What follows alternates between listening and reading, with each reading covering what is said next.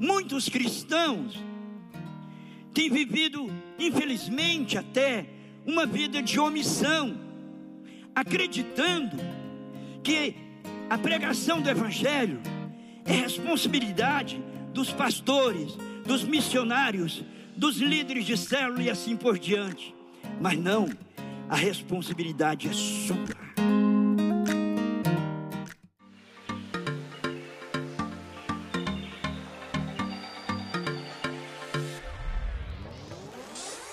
Este é o canal de podcast da Paz Church Santarém. Abra o seu coração. Deus quer falar com você a partir de agora.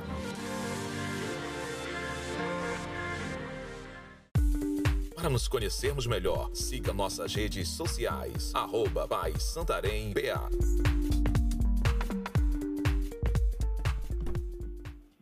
Queridos, nós vamos falar nessa noite sobre a necessidade urgente da proclamação do Evangelho, da pregação do Evangelho. No livro de Romanos, na Bíblia, no capítulo 1, versículo 16, o apóstolo Paulo, apóstolo Paulo disse assim: Pois não me envergonho do evangelho de Cristo Jesus, pois ele é o poder de Deus para a salvação de todo aquele que crê. Um tempo desse, eu e minha esposa pegamos um barquinho da nossa igreja e nós subimos aqui o rio Amazonas e chegamos numa comunidade onde moram alguns dos seus parentes. Deixamos nosso barquinho, pegamos uma canoa e, e subimos. Uma, uma garotinha lá, parente dela, foi nos levar né, até a casa dos parentes. E chegamos num porto onde tinha uma senhora lavando, lavando roupa lá. E minha esposa conheceu aquela senhora e falou: Newton, aquela senhora é minha prima. E quando nos aproximamos, a Cleuci perguntou como ela estava. E ela olhou, nos cumprimentou e falou: Cleuci, não está nada bem. Meu esposo está morrendo. Perguntamos como, o que está acontecendo? Ela falou: Olha, nós já gastamos o que tínhamos. Levamos ele para muitos médicos e ele foi desenganado. Eles disseram que não tem mais jeito. Ela falou: aí nós levamos para os curandeiros, mas nenhum deles também puderam dar jeito. E o Sebastião está morrendo. Vamos lá com ele, nos mostrou. Ele está naquela, naquele barraquinho lá atrás, uma, um barraco pequeno, uma cobertura de palha. E nós fomos para lá. Chegando lá, estava aquele homem lá naquela rede. É, ele estava muito magro. É, na verdade, é, é parecia tudo mais ossos ali, uma pele em cima. Estava muito, muito, muito magro, muito acabado. E ele estava sentado lá naquela rede, nós nos aproximamos. E eu perguntei para aquele homem se ele já tinha ouvido falar sobre as boas novas do Evangelho, sobre o Evangelho de Jesus Cristo. E ele olhou para mim e eu perguntei: o senhor quer que eu fale para o senhor? Ele sacudiu a cabeça numa voz, né? Para quem ele falou: sim, por favor. E eu comecei a falar sobre o Evangelho de Jesus Cristo para aquele homem.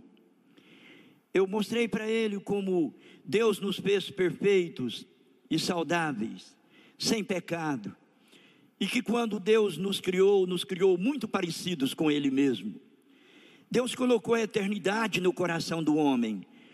Isto quer dizer que o homem foi criado para nunca morrer. Nós fomos criados para viver eternamente, assim como Deus é eterno. A Bíblia diz que Deus nos criou conforme a sua imagem, a sua semelhança e pôs a eternidade no nosso coração. Expliquei essas verdades para aquele homem. Falei para ele que, infelizmente, o pecado entrou no mundo. E o pecado passou, o pecado passou para todos os homens, porque todos, todos pecaram. E falei para ele que o pecado gera morte, o pecado separa o homem eternamente de Deus. Mas falei, mas Deus é tão bom.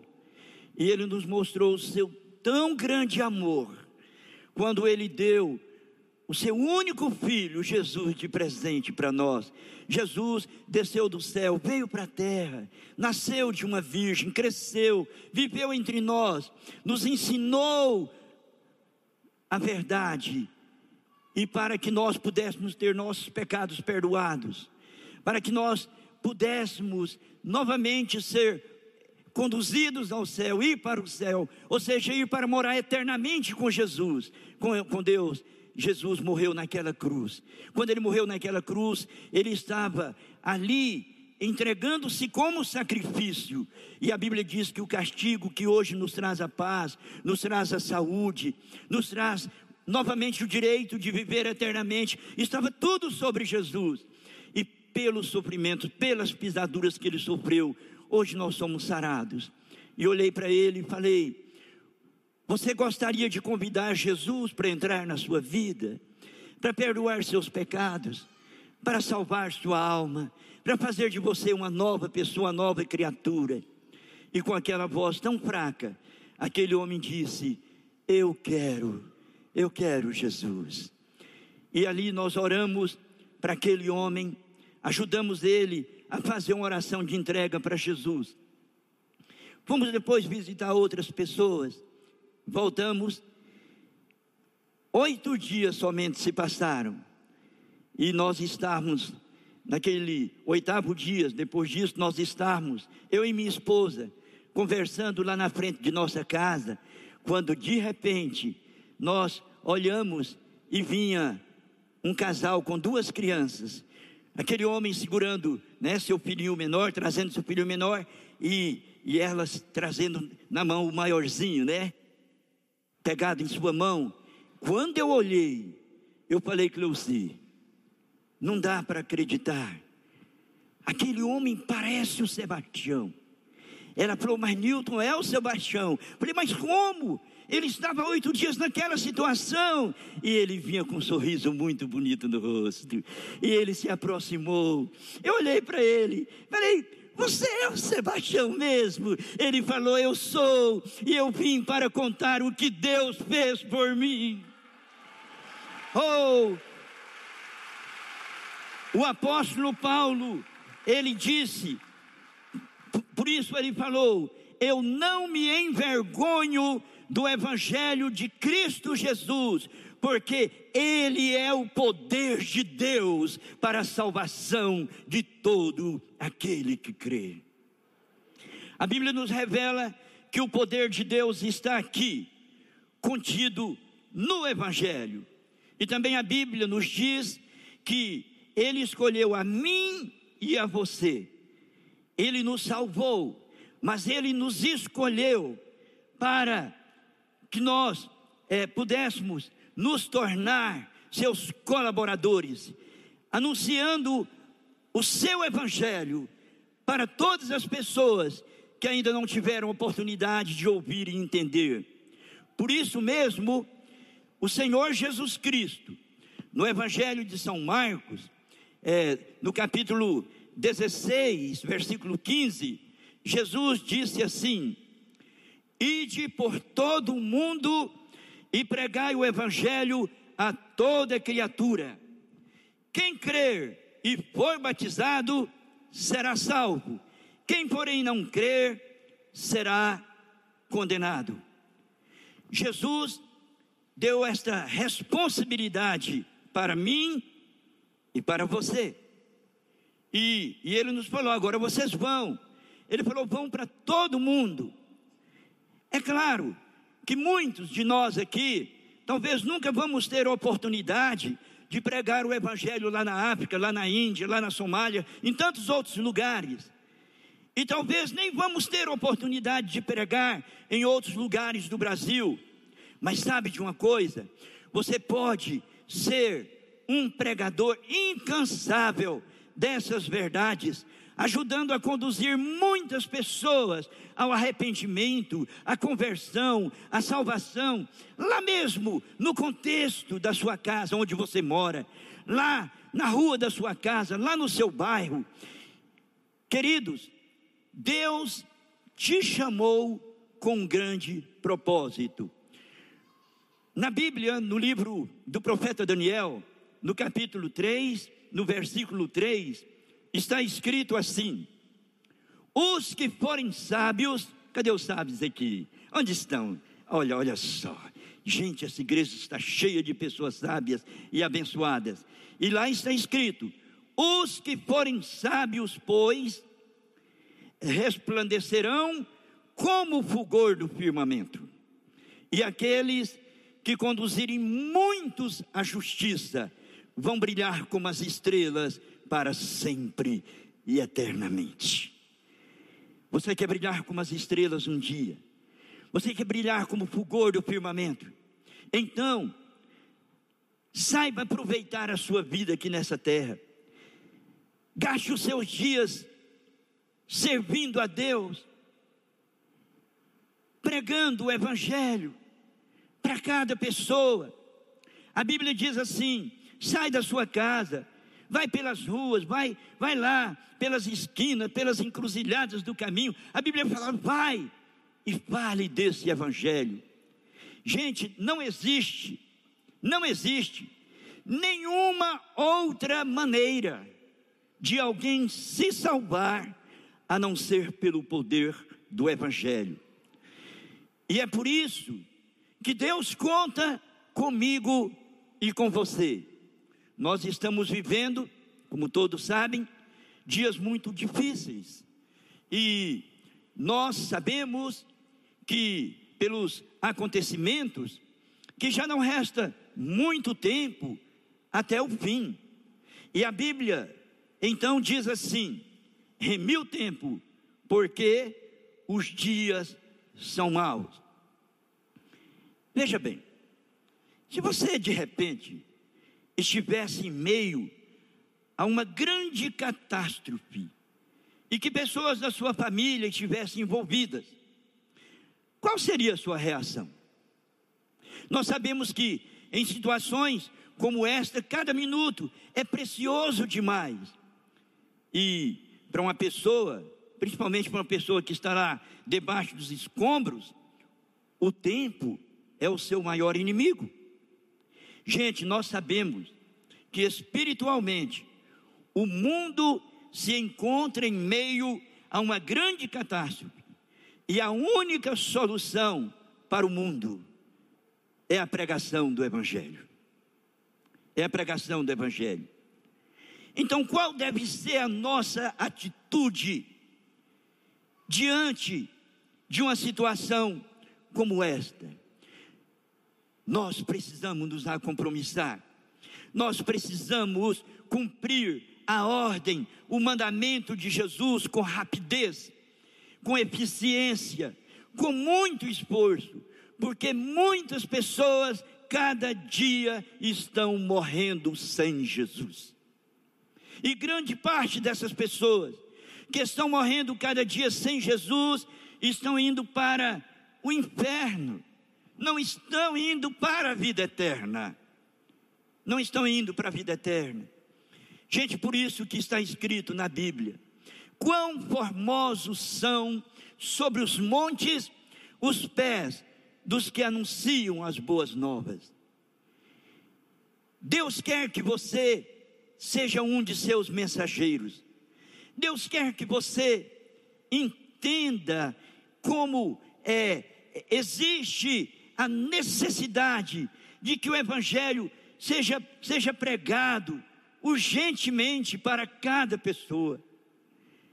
A Bíblia diz, inclusive, que o fim de todas as coisas só vai chegar quando esse Evangelho foi pregado para todo mundo, para testemunho para todos os povos, para todas as pessoas. Eu gosto muito do texto do Evangelho de São Mateus, que diz assim: que Jesus estava lá no Monte das Oliveiras, os seus discípulos se aproximaram dele e, e pediram e fizeram uma pergunta para ele: os discípulos chegaram em particular e falaram com ele. Disseram assim: Senhor, nos fala aqui, nós estamos só. o Senhor e nós. Ele falou: Dize-nos, quando serão essas coisas? E que sinal haverá da sua vinda e do fim do mundo? Qual, qual vai, quais serão os sinais que vai mostrar que, que é chegado no final do mundo? Muita gente não gosta desse termo, muita gente não gosta de ouvir isso, mas é o que a Bíblia fala. Foi o que os discípulos perguntaram: quais serão os sinais que vão mostrar para nós, né, a evidência de que esse mundo velho chegou ao fim? A Bíblia, ela diz que esse mundo aqui onde nós vivemos, fala que ele tem envelhecido como um vestido. A Bíblia fala assim: a terra envelheceu como um vestido.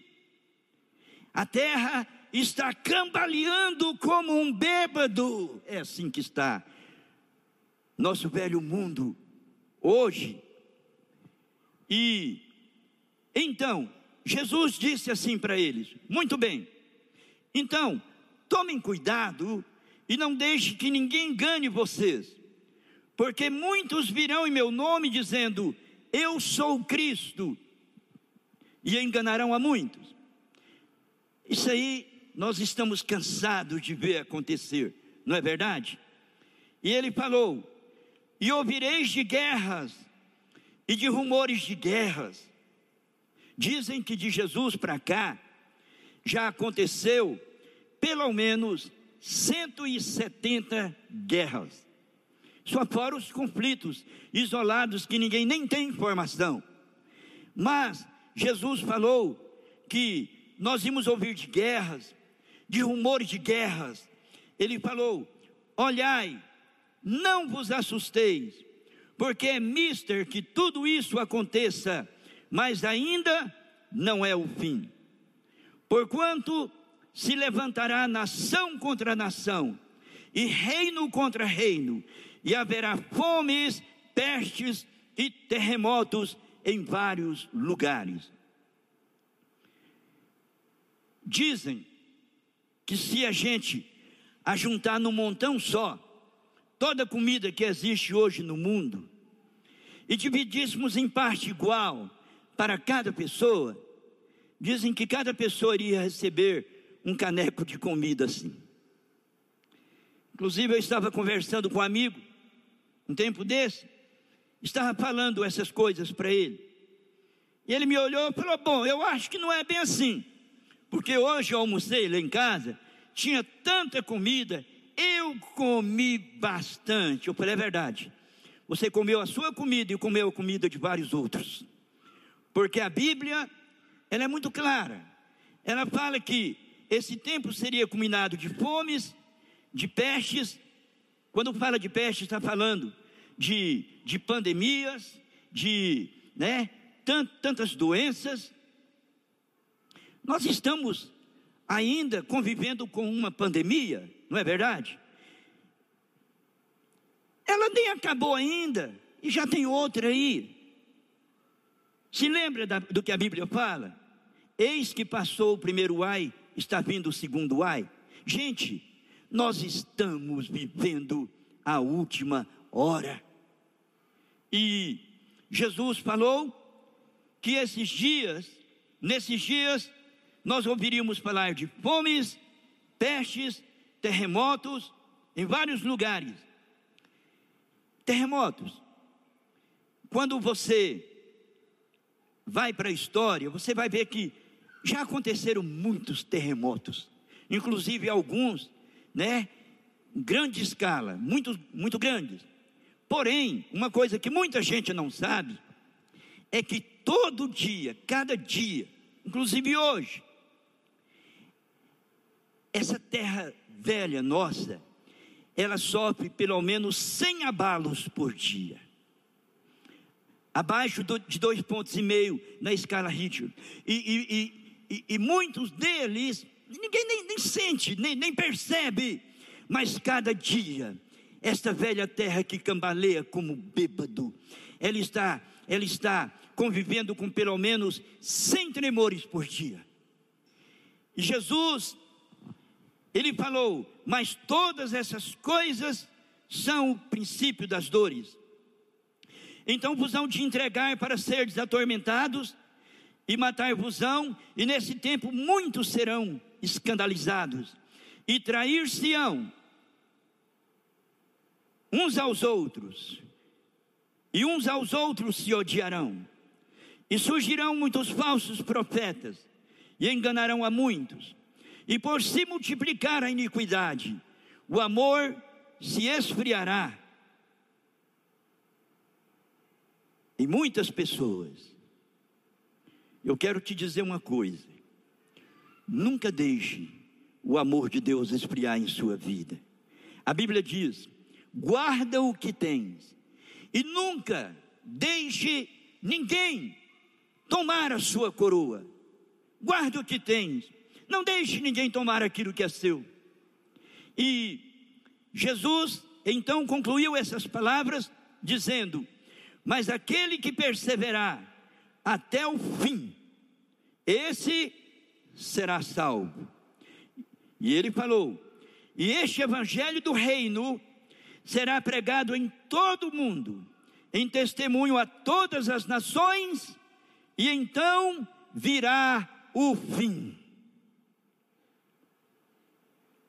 Pensei que a igreja ia aplaudir. Mas eu sei por que vocês não aplaudiram. É porque quando se fala do fim, né, pastor Luiz? As pessoas ficam muito apreensivas. Meu Deus, então está chegando o fim, o fim. Olha aqui para mim. O que muita gente não sabe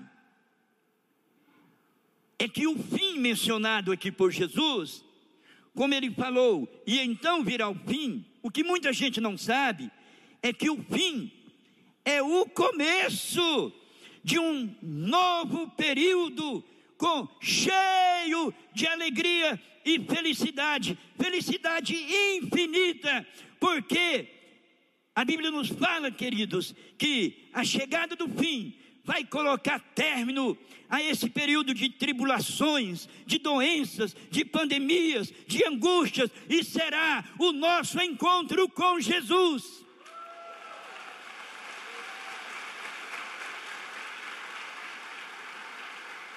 E o apóstolo Paulo, em 1 Tessalonicenses, no capítulo 4, ele falou: E então nós estaremos para sempre com o Senhor. Meu Deus, vamos estar para sempre com o Senhor. É isto que é o fim.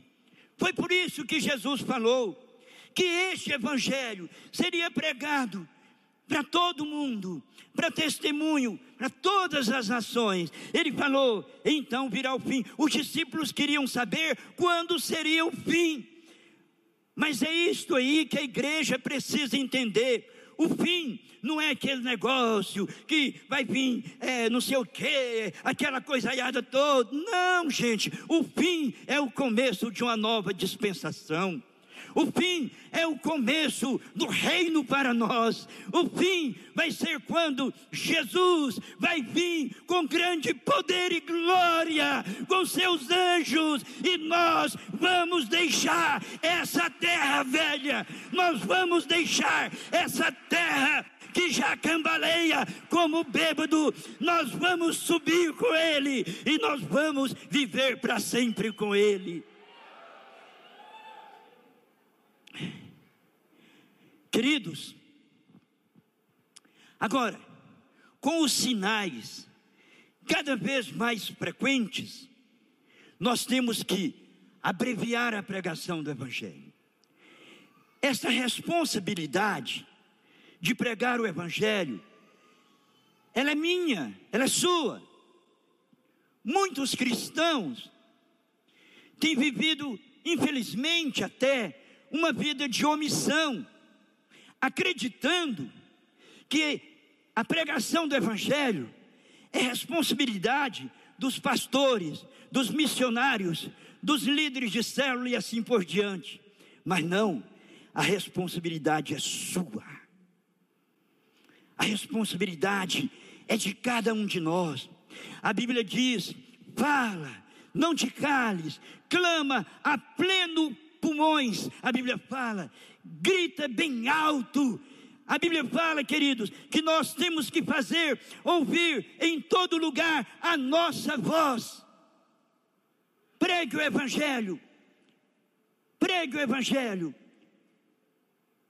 O texto de Daniel, capítulo 12, versículo 3, é demais. Aquele texto está falando exatamente sobre isso. Lá fala assim: os que forem sábios, pois. Mais uma vez, onde estão os sábios desta igreja aqui? Tem gente sábia aqui? Só tem gente sábia aqui, aleluia. A Bíblia fala: os que forem sábios, vão. A Bíblia fala: os que forem sábios, pois, resplandecerão como fulgor, o fulgor do firmamento. E as pessoas que conduzirem muitos, muitos à justiça, brilharão como as estrelas para sempre e eternamente. Você quer brilhar como as estrelas? Sempre, eternamente. Então, aproveite essa sua vida aqui. Gente, o precurso da vida de uma pessoa não é lá essas coisas. 70, 80 anos. A Bíblia até fala que o que passa de 70 já é enfado e canseira. Então, aproveite a sua vida. Eu vou falar uma coisa aqui. Nunca esqueça o que eu vou te falar.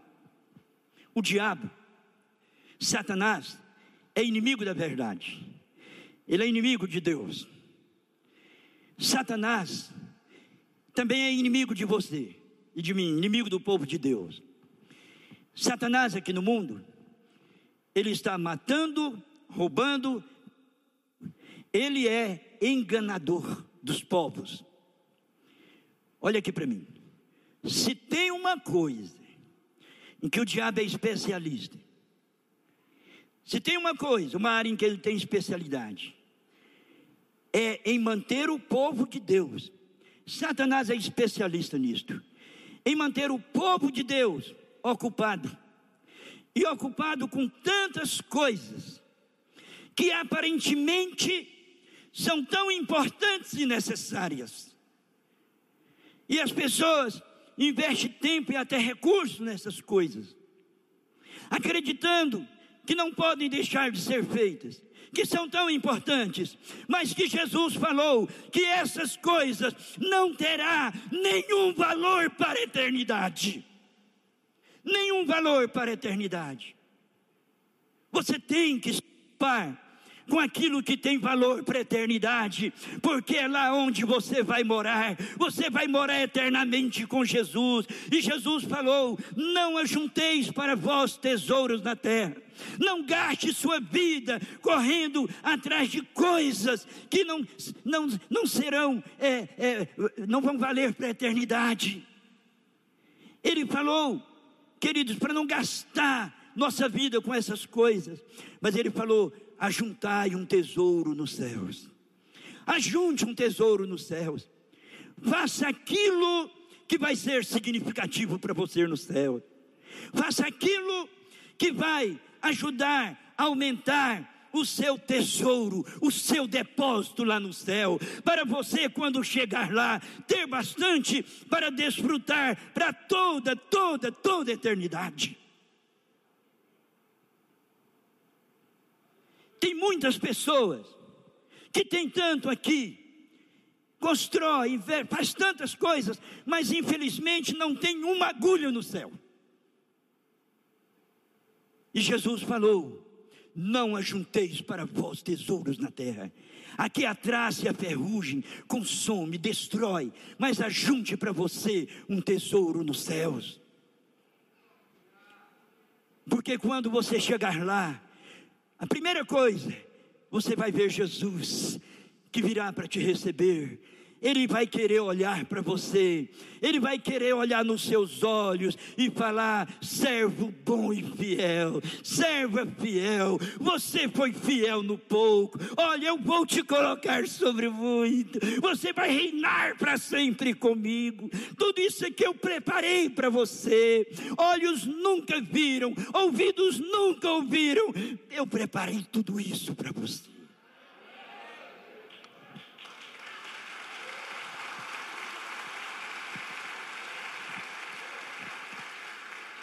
Mas não se iluda com as fascinações desse mundo. Um tempo desse eu estava pregando o Evangelho num, num lugarejo, e lá tinha um homem muito doente, e a gente sabia, né, muito idoso também, pai lá de uma família, e nós sabíamos que ele estava nos seus últimos momentos. E aí de repente ele sentiu lá uma forçazinha, irmã Débora, e ele pediu os filhos para levar ele lá fora. Falou: Deixa eu ir lá fora. Aí ajudaram ele, chegou na porta e no mesmo quintal lá tinha um filho pregando umas tábuas, construindo. Pá, pá, pá. Ele ficou olhando. E sabe quais foram as palavras, pastor Luiz, que ele falou? Nunca vou me esquecer. Ele olhou, sacudiu a cabeça e falou: muita lida para pouca vida. Muita lida para pouca vida. Invista a sua vida naquilo que vai ser significativo para você na eternidade. Aproveite o tempo. A Bíblia fala que você tem que remir o tempo. Os dias são maus. Um tempo desse, eu fui para uma comunidade, caminhão furando pneu, aquela coisa, tanta coisa acontecendo. Eu estava muito cansado, mas nós tínhamos algo que nós íamos fazer, e eu fui, e, e cheguei lá. Quando eu cheguei, aí a pessoa que eu fui procurar estava deitado numa rede, debaixo de uma mangueira, lá na frente da casa, embalando para lá e para cá, para lá e para cá, e com um balador na mão aqui. Eu cheguei lá, perguntei aí, o que, é que você está fazendo? Falou, matando passarinho. Queridos, Jesus falou: levantai as vossas cabeças, olhai. Ele falou: a figueira já está brotando, o verão já está chegando. Queridos, não é mais tempo de matar passarinho. Gente, seja um pregador do Evangelho. Seja um pregador incansável do Evangelho. Comece a falar de Jesus para o vizinho da esquerda, o vizinho da direita, para, para os seus amigos de escola, seus companheiros de trabalho. A Bíblia diz: fala, fala, fale, não te cales. Ajunte um tesouro para você no céu. Certo dia, eu subi com minha família para implantar uma igreja no estado do Amazonas, na cidade de Maués. Nossos filhos eram pequenos e chegamos lá. Não foi fácil, mas com a ajuda de Deus implantamos a igreja da cidade de Maués. Hoje é uma igreja muito grande, muito abençoada. E certa tarde, eu estava lá na beira do rio, lavando o barco, e de repente, alguém me chamou, alguém falou comigo, que eu virei, era um, um chefe indígena, era um tuxaua de uma aldeia no alto do rio Urupadi, na região Mundurucânia. E ele me perguntou: escuta, você é o missionário, o pastor, que chegou recentemente aqui na cidade? Falei, sim, sou. Ele falou, estou alguns dias na cidade. Já fui com várias pessoas na cidade, inclusive vários pastores na cidade. Pedi ajuda. Lá na minha aldeia, eu construí um barracão, é de palha, mas muito bonito. O barracão está lá, grande, novinho. E eu vim atrás de pessoas, de alguém que pudesse, que se dispusesse a ir lá para ensinar as coisas da Bíblia para o meu povo. Ele falou: ninguém se dispôs. Mas alguém me falou que você tinha chegado recentemente e que você tem o um barquinho. Falei sim. Ele perguntou: Você vai lá na nossa aldeia falar para o nosso povo? Falei sim, com certeza. Vamos combinar a data. Combinamos. E quando foi um dia antes, né, minha querida esposa, logo de manhã começou a arrumar as coisas e a gente arrumou o que precisava, pôs óleo no barco, ajeitou tudo, pôs comida no barco, arrumou tudo para a viagem. E no dia seguinte, bem cedo, com os nossos filhos, nós saímos para aquela viagem. E nós viajamos pelo menos cinco horas subindo um rio chamado Rio Parauari, naquela região, e depois nós entramos na reserva Mundurucânia. Uma reserva um pouco insegura em alguns aspectos, e nós pegamos um rio chamado Rio Urupadi e começamos a navegar. E fomos navegando. A selva estava bem próxima do rio de um lado e outro. E deu de perceber que era um lugar muito isolado e selvagem. E nós estávamos navegando, e as horas foram passando. Passou toda a manhã, passou a tarde, e nós não chegávamos. E a noite chegou, uma noite muito escura, sem luar. O farol do nosso barco era um farol pequenininho, fraco e a gente ia pelejando para, né, para poder acertar bem ali e para continuar navegando. Até que um momento minha esposa chegou e falou: Newton, será que nós estamos fazendo a coisa certa? Nós estamos com nossas três crianças. Nós viajamos o dia todo e ninguém chegou. Agora nós entramos nessa reserva, nesse lugar tão selvagem. Está tão escuro. Nós nunca viemos aqui, não conhecemos nada, ninguém. Será que nós não devemos voltar? Eu falei: olha, eu concordo com você. Eu sei que é perigoso, mas tem um povo nos esperando, tem toda uma aldeia nos esperando. Vamos prosseguir, vamos continuar. E quando foi lá por volta de quase 11 horas da noite, estávamos passando no lugar onde havia um alto assim na beira, estava cheio de pessoas. Eu falei, deve ser aqui. Encostamos, paramos nosso barco, era lá. Aquele Tuxaua, aquele chefe indígena, com outras pessoas da aldeia vieram para o nosso barco. Subimos, falamos com as pessoas. E aquele chefe chegou conosco falou: Pastor, eu sei que vocês estão cansados. Vocês viajaram o dia todo e parte da noite. Ele falou: mas hoje aqui na aldeia, como eu falei que vocês iriam chegar, ninguém foi para a selva, ninguém foi para a floresta caçar, ninguém saiu para pescar. O dia todo, todo o povo da aldeia ficou aguardando a chegada de vocês. Ele falou: Eu sei que vocês estão cansados, mas por favor, será que o senhor podia falar pelo menos um pouquinho da Bíblia para nós? Ah, naquela hora meu coração quebrou todinho eu me lembrei de um hino que minha esposa canta, e tem um pedacinho que fala: Quantos com tanto, e outros chorando sem nada. Eu falei, é claro, nós vamos falar com seu povo. E ele falou: Vamos para o barracão. Chegamos lá, aquele barracão de palha novinha, recém-construído, cheirinho de, cheiro de palha nova. Entramos para lá. Como a aldeia não era tão grande, e o barracão também não era assim tão pequeno. Todo o povo da aldeia coube lá dentro.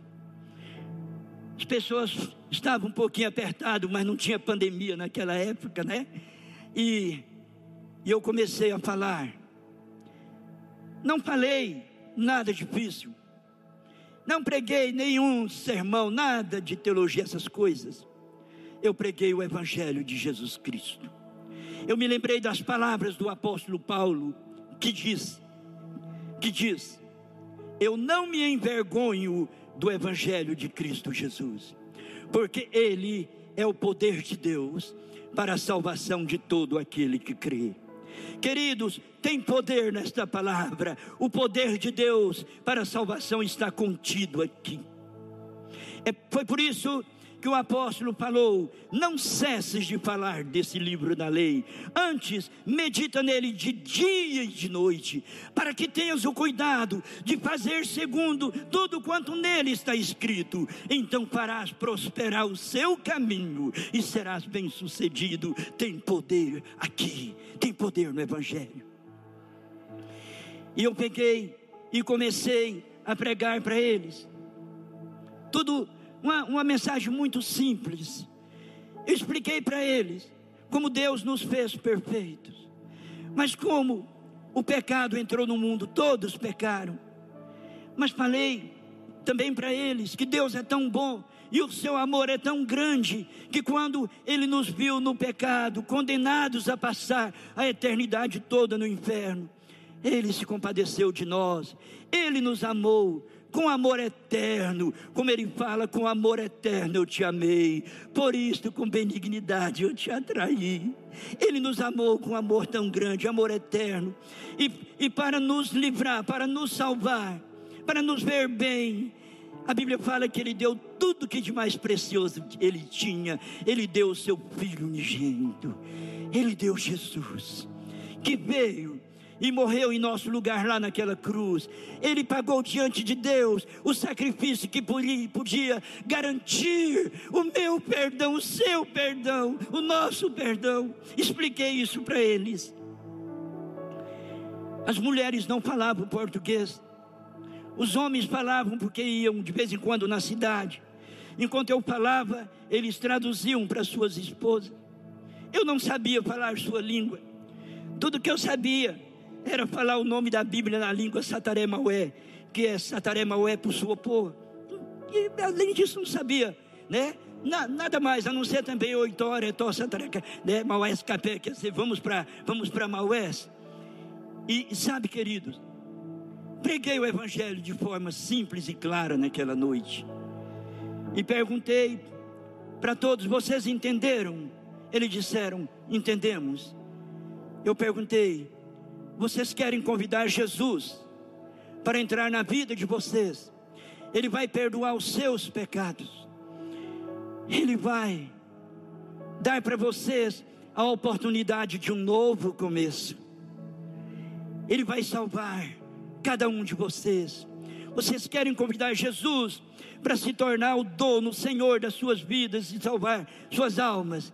Nunca vamos esquecer, né, Cleucida, aquela madrugada, quando todo o povo se ajoelharam no chão,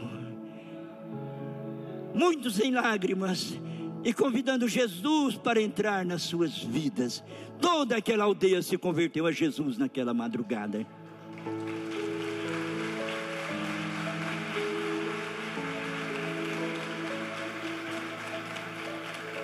Nós trabalhamos dois anos e meio com aquele povo. Aquele chefe Tuxaua Tomé se tornou depois o pastor Tomé. E ali nós implantamos a Igreja da Paz. E como aquela comunidade, aquela aldeia não tinha nome, passou a ser conhecida como Vila da Paz. Queridos, nós fomos desafiados por Jesus, fomos comissionados por Ele. Ele falou: Todo poder e autoridade me foi dada no céu e na terra. E ele falou para mim e para você: Agora vocês vão. E vocês vão pregar o Evangelho a toda criatura. Eu sempre costumo dizer que não há alegria maior do que esta, de você poder conduzir alguém para a salvação em Jesus Cristo. Quando uma pessoa se converte, ele está sendo liberto liberto da vida sem Jesus em que vive. E a Bíblia fala que ele é transportado do reino das trevas para o reino de Jesus, o reino de Jesus Cristo. Ele se torna uma nova criatura. É por isso que a Bíblia diz que aquele que está em Cristo Jesus é uma nova criatura. As coisas antigas passam e tudo se faz novo. Não há felicidade maior do que ajudar alguém a conhecer Jesus através da pregação do Evangelho. Meu filho mais velho, Marcos, um dia desse chegou comigo e falou: Papai, eu fico com meu coração quebrado, eu não consigo dormir. Ele falou: Eu fico frustrado, arrasado, quando eu vou para uma viagem nos ribeirinhos e eu não ganho pelo menos uma pessoa para Jesus. Ele tem uma paixão tão grande pelas almas. Um dia desse, e também né, toda a equipe que viaja conosco. Um dia desse nós fomos aqui para uma região do Rio Tapajós. Nós passamos uma semana de comunidade em comunidade, de rua em rua, de porta em porta, e 163 pessoas se converteram a Jesus Cristo, entregaram suas vidas para Jesus Cristo.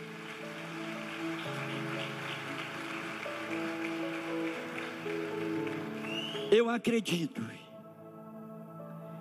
que a história dessa igreja vai mudar a partir dessa tarde.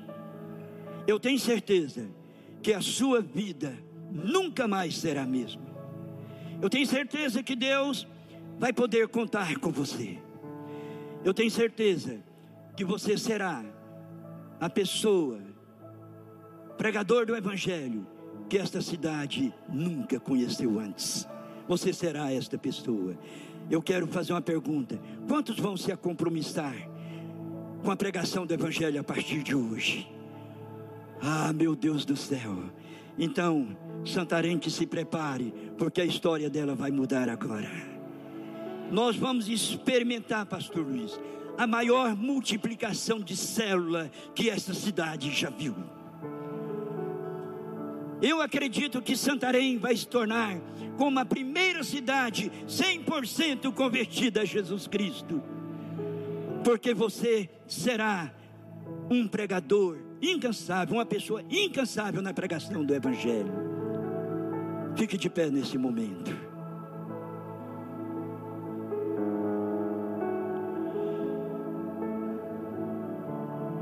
Eu estou terminando. Mas eu quero terminar e encerrar com essas palavras. Romanos capítulo 10. Temos alguns textos, ou temos um texto, alguns versículos. Aqui é dito assim: Porque todo aquele que invocar o nome do Senhor será salvo. Como, porém, invocarão aquele em que não creram, em quem não creram? E como crerão naquele de quem nada ouviram. E como ouvirão, se não há quem pregue? E como pregarão, se não forem enviados? Como está escrito: quão formosos são os pés dos que anunciam as boas novas. Olhe para os seus pés agora. Dê uma olhada para eles. São tão bonitos, não são? Diga, pés de hoje em diante, vocês serão os pés mais formosos e mais bonitos que alguém vai conhecer. Aleluia. Para nos conhecermos melhor, siga nossas redes sociais, arroba Pai Santarém BA.